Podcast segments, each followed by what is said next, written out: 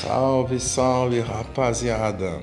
Professor Homero aqui no Geografando para a gente ir conversando mais um pouquinho sobre assuntos que têm grande incidência nas provas de vestibular.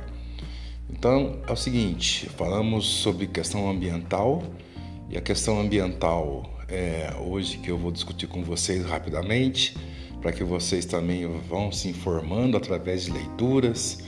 É, a questão dos deslizamentos de encostas.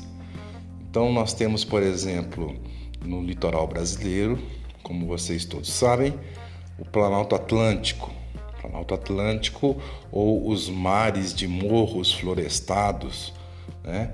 que são aquelas, aqueles morros que formam ali a Serra do Mar, a Serra da Mantiqueira, que acompanham aí boa parte do litoral brasileiro. Essas áreas hoje se encontram extremamente desmatadas. A Mata Atlântica, que era a vegetação nativa, foi substituída por urbanização, por atividades humanas. Então, o que acontece? As áreas que são ocupadas, especialmente em alguns estados como Rio de Janeiro, eh, Bahia, algumas áreas litorâneas, que são ocupadas nessas encostas, é, evidentemente por populações de baixa renda, elas sofrem frequentemente com o problema de deslizamentos de encostas.